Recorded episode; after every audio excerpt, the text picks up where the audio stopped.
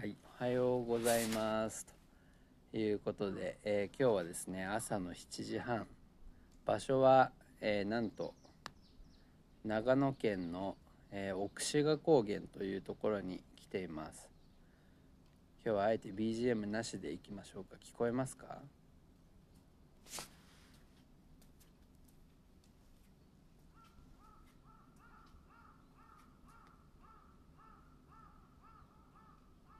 ねラジオでこんな大自然に来てもね映像が見えないので なかなか伝わりづらいと思うんですけどももう周り山に囲まれてですね標高が 1600m かなというところで気温は、えー1度かなということでかなり寒いです。もうダウン着ていいという感じですね。今日はこれから、えートレッキングに行きます何しに来てるかというとですねあのワーケーションということでえーまあバケーションと、えーワークの、まあ、合わせた造語がワーケーションだと思うんですけれども、まあ、今日はそのワーケーションのモニターツアーという形で、えーグランフェニックス奥志賀というホテルに来ています。はい、ちょっとあの招待をいただきまして、え新しい働き方の挑戦ということで、えートライしています。今日はですね実はあの子供も一緒に連れてきていまして、えー子連れ、えー家族でのワーケーションっていうのが、まあ、どうやったらできるのか、えあるいはまあ難しいことは何なのかっていうところを探っていきたいと思います。はい。どうですかね？鳥の声とか聞こえますか？はいという感じでまたちょっと別のところで録音しながら今日ちょっと変わった感じでねお送りできればと思います。じゃあ一回切ります。はいえー、もう時間はですね、えー夕方の16時半ということではい実はさっきですね、午前中からお昼にかけてあのトレッキングに行ったんですけれどもそこでですね川のせせらぎとか、えー滝の、えーあの滝の滝壺の近くとかそういうところでですねラジオ撮ってみたんですけれどもこれがですね 意外と難しいと。あのやっぱね外だと風の音とかあともちろん滝の音とかでですねかなりボリュームがあってなんか自然の音ってすごいんですね。あのもう僕の声が全く聞こえないという音源になってしまったので、えーちょっと気を取り直してですね。あのもう一度ホテルに戻ってきたので、えーここで話をしたいなと思います。ホテルに戻ったと言ってもですね、えー、とホテルの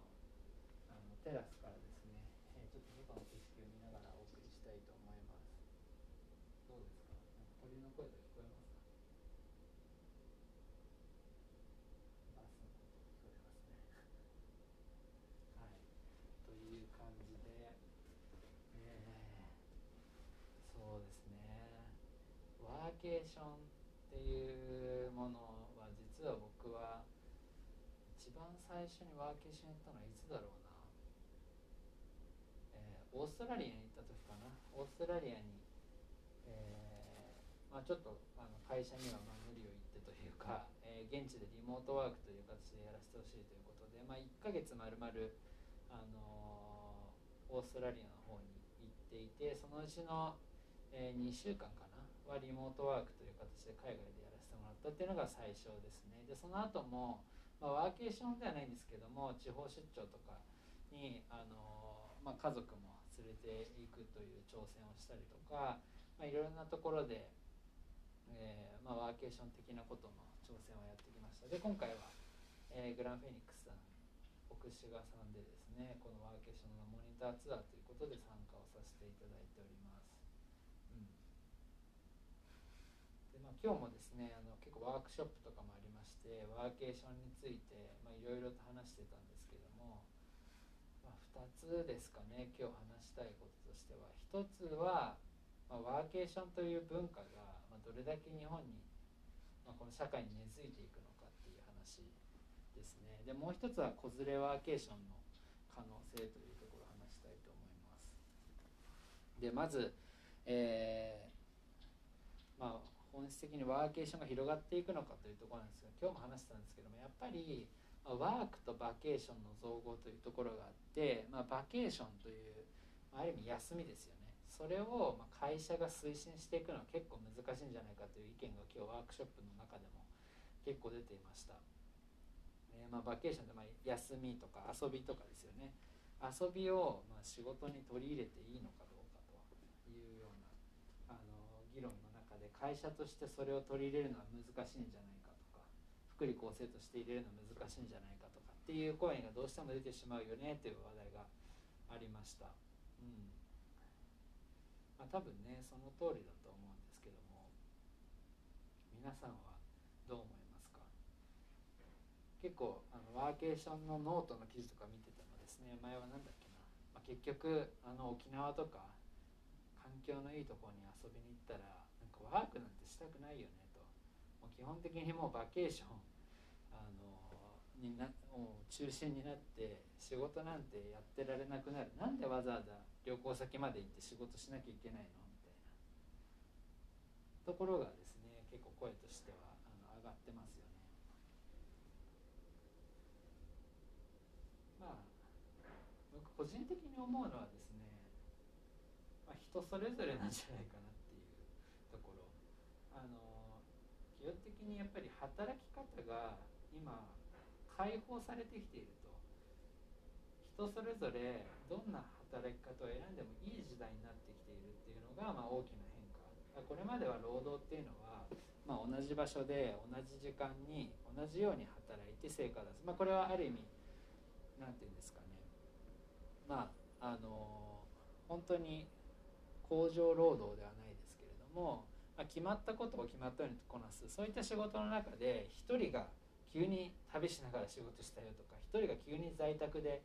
えー、家で仕事したよってなってしまうとその全員が同じものを作れなくなってしまう。計画的にできなくなってしまう。っていうところが、まあ、起きてしまうんじゃないかなと。でまあそんな中で今何が起きてるかというと、まあ、そもそもそんな確実的に仕事しててもですね成果出ない時代になってきているんですよね。やっぱり答えのない時代でなんか答えに向かってひたすらやっていても答え出せないと。でだからそれぞれがそれぞれに、ま自分の頭で思考をしてえ何が価値なのかっていうのを本質的に解いていかないといけないと。でその中に、ま成果というものが生まれてきますよねという時代の中で別に確一的な働き方をする必要はないというところがま大きな変化なのかなと思います。なので別に旅しながら働くなんて効率悪いと思う人は別に旅しながら働かなくていいわけですよね。あの完全にバケーションとワークを分けたっていいと思います、うん、あるいは自宅で仕事するよりも会社オフィスの方が働きやすいという人はそれでいいと思います。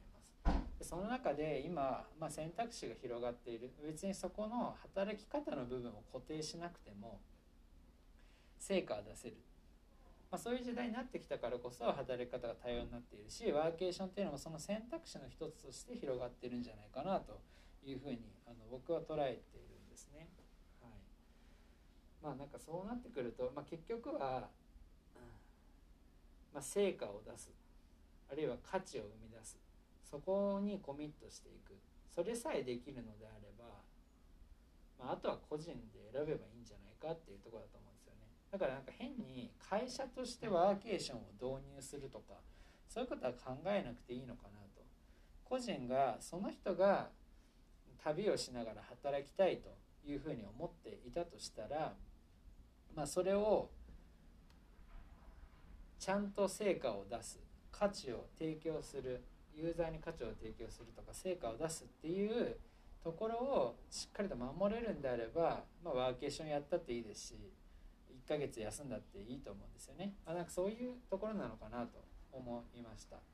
なので何をするべきかという話だと会社にワーケーションの制度を取り入れるとかそれを許可するかとかっていうよりも社会として会社としてそもそもまあその確一的な働き方ではなくてしっかりと成果とか価値を、出していけば働き方は個人の自由に委ねますよと。それでいいよね。別にだからって不平等とか言わないよね。そういう文化を根付かせていくっていうことが、まあ、ワーケーションの普及のためには必要なんじゃないかなと。ある意味文化づくりっていうところは大事なのかな。思ったりしてます。じゃあどうやって文化作るのっていうとそれで成果出してる人がどんどん増えてくることなんですよね。だから僕はあのそういった働き方に挑戦してるのかなと個人的には思って思いながらやってます。これでも価値は出るんだ。その代わりやっぱり成果出さないといけないと思いますけど。会社員で副業をやっても成果出せるんだ。あるいは自宅で仕事をしててもいいんだと。か、まあ、コロナでだいぶ変わりましたけどね。やっぱりそういったコロナみたいな形で社会の文化が変わっていくっていうことがまあリモートワークであったり副業であったりが広がっていく一番の大きな要素になります。し、まあ、ワーケーションも同じなのかなと。なので僕らができることとしては、まあ、少しでもそういう働き方の挑戦をしてそれで成果をちゃんと出していくっていうところを証明していくことが必要なのかなと思っています。なので別にうちの会社にワーケーションのなんかプランを導入するとかっていうのは必要ないんじゃないかなと。ただこうやってやってできたよっていうことを発信していく人に伝えていく。で次に挑戦する人を増やす、まあ、これが大事なのかなと。個人的には思ってます。はい、で2つ目の話ですね。これが、えっと、子連れワーケーションっていうところの話をしたいと思います。まあ、ワーケーションっていうものが今後より一つの選択肢として認知されるために僕は個人的にはその子供を連れていく家族で行くっていうのは一つやっぱり事例として増やしていくべきなのかなというふうには思ってます。でなんでかっていうと僕はですねあの結構個人的な価値観でもあるんですけれどもやっぱり働くって楽しいんだとか生き生き働いてるんだっていうことを子供になんか伝えていくことって大事なのかなと思、まあ、僕自身がですねなんか自分の父親がま過去に会社員だった時に結構その、まあ、通勤のストレスだったりとかもありますしあと会社の中での人間関係とかなんかそういうもので、まあ、体調を崩してしまったみたいなあのことを結構聞いていたんですよね。でそういうのを聞いた時に働くってなんかしんどいことなのか印象を子供ながらに持っていましたなんか働くって大変なことなんだってだからまあ、なるでその分なんかそういう経験したからこそ家族との時間を大事にしてくれる父親だったりしていてやっぱ家族でいるっていうのはすごくあの幸せなことなんだっていうのも、まあ、同時にこう覚えてたんですね。でってなった時にやっぱり大人になったらもうなるべく定時で帰れるような会社に行こうって思ってたんですよ。そういう意味では公務員行こうかなとかあのそういうもうなんか働くっていうのはきっと辛いことなんだろうと。でまあなるべく辛くないものを選びつつなるべく家族の時間が作れる会社がいいなと思っていたところがあったんですね、まあ、正直あの一社あの初めて就職した時に会社を選んだ時もそんな感覚も少しあったと思います。あの他の企業と比べると製造業って残業少ないとか聞いていたところもやっぱりあるし、まあ、もちろん海外で働きたいとかまあいろいろあったんですけど。で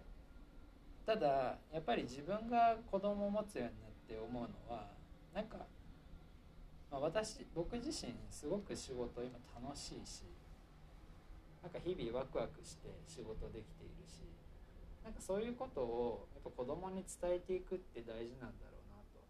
あのすごく思ってるんですね。でそうしないとなんかこう大人になりたくないな僕も実際そう思ってたしあの働くってしんどいことなんだろうなっていうところの認識が変わっていかないんじゃないかなと思っていまして。やっぱりそういう中でワーケーションって家族を連れていくことすごく意味あると思ってます。あの実際今回もそうですけれども、まあ、仕事をしているんだけどもそういう、まあ、自然豊かなところに行ってパパはこういうとこでも仕事ができるんだよで実際仕事する場面もまあ見てもらえるだろうしあるいはなんだろうな、まあ、そのやっぱり自分自身も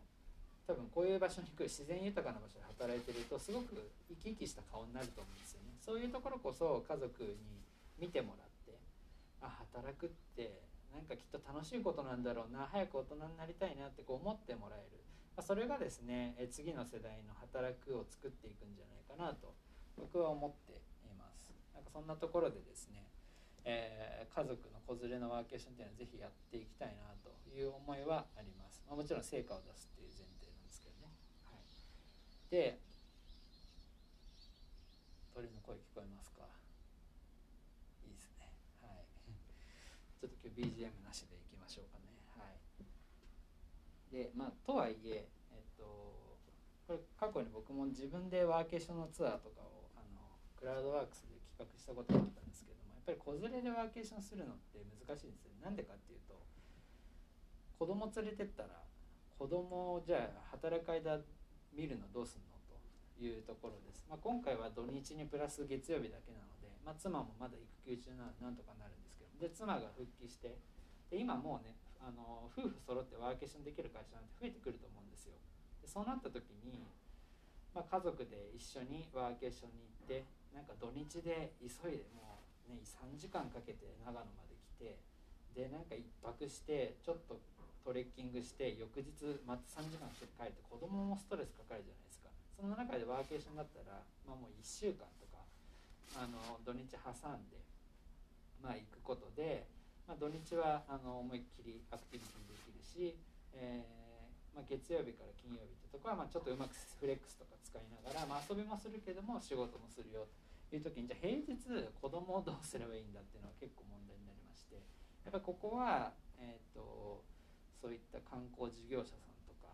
えー、地域の方にぜひ考えてもらえると嬉しいなということで今回もリクエストをしてきたんですけれどもやっぱり平日に子供を預けられる例えば地域の保育園に預けられるだったりとかでせっかく自然豊かなところに来るならまあそのなんかただ、えー、ベビーシッターさんか来てあの子供見てくれるよっていうところだけではなくてあのその大自然で遊ぶっていう経験を子供たちだけでできるようなあのアクティビティというかプログラムみたいなものがあってもいいのかなと思っています。実際に屋久島とか沖縄とかだとそういうホテルがキッズクラブみたいな感じで、まあ、そういう場を作ってるみたいなのでそういうのも素晴らしいなと思いますし、まあ、でもなんかそういう観光地に限らずなんか別にすごい額高くなくて本当に地元の保育園でいつもと違う友達と遊べるとかでその友達と一緒にその地域のお散歩コースを歩くだけでもやっぱりね、都内とか僕神奈川ですけどもそういうところで散歩するのと全然違う体験だと思うのでで、まあ、もしかしたら地方の保育園だったらそこまであの、ね、数人子供が急に1日2日1週間増えることは問題ないということだとすれば、まあ、そういったところにあの短期的に預けられるみたいな制度がですねあるとやっぱり大人もその時間は思いっきり仕事ができますし子供にとっても、まあ、自然の中で普段とは違う体験ができるということで、えー、いいんじゃないかなと思って、まあ、そんなこともですね今後提案をしていきたいと思います、まあ、ちょっと一回屋久島とかねそういうところがあるらしいので一回行ってみようかなと思ってます、はい、ということで今日はあのせっかくワーケーションに来たのでワーケーションについて話をしてみました。まあ、やっぱり重要なところはなんか会社として導入するとかじゃなくて個人の選択肢としてそれが広がっていく。でうちの家族はですねもう旅が好きなんですよ。もう旅が好きっていうのはもう価値観なのでえそれを、えー、なるべくたくさんしたいという意味でねあのワーケーションっていうのはすごくいい選択肢なので、まあ、その代わりしっかりと成果出しますよというところさえあのコミットしていければいいのかなと思いますし、まあ、僕のようにこうやってちょっと人と違う働き方に挑戦するっていう人が一人でもま増えていくことがですね、えー、その次の世代に働くって楽しいんだっていうことを、まあ、つないでいく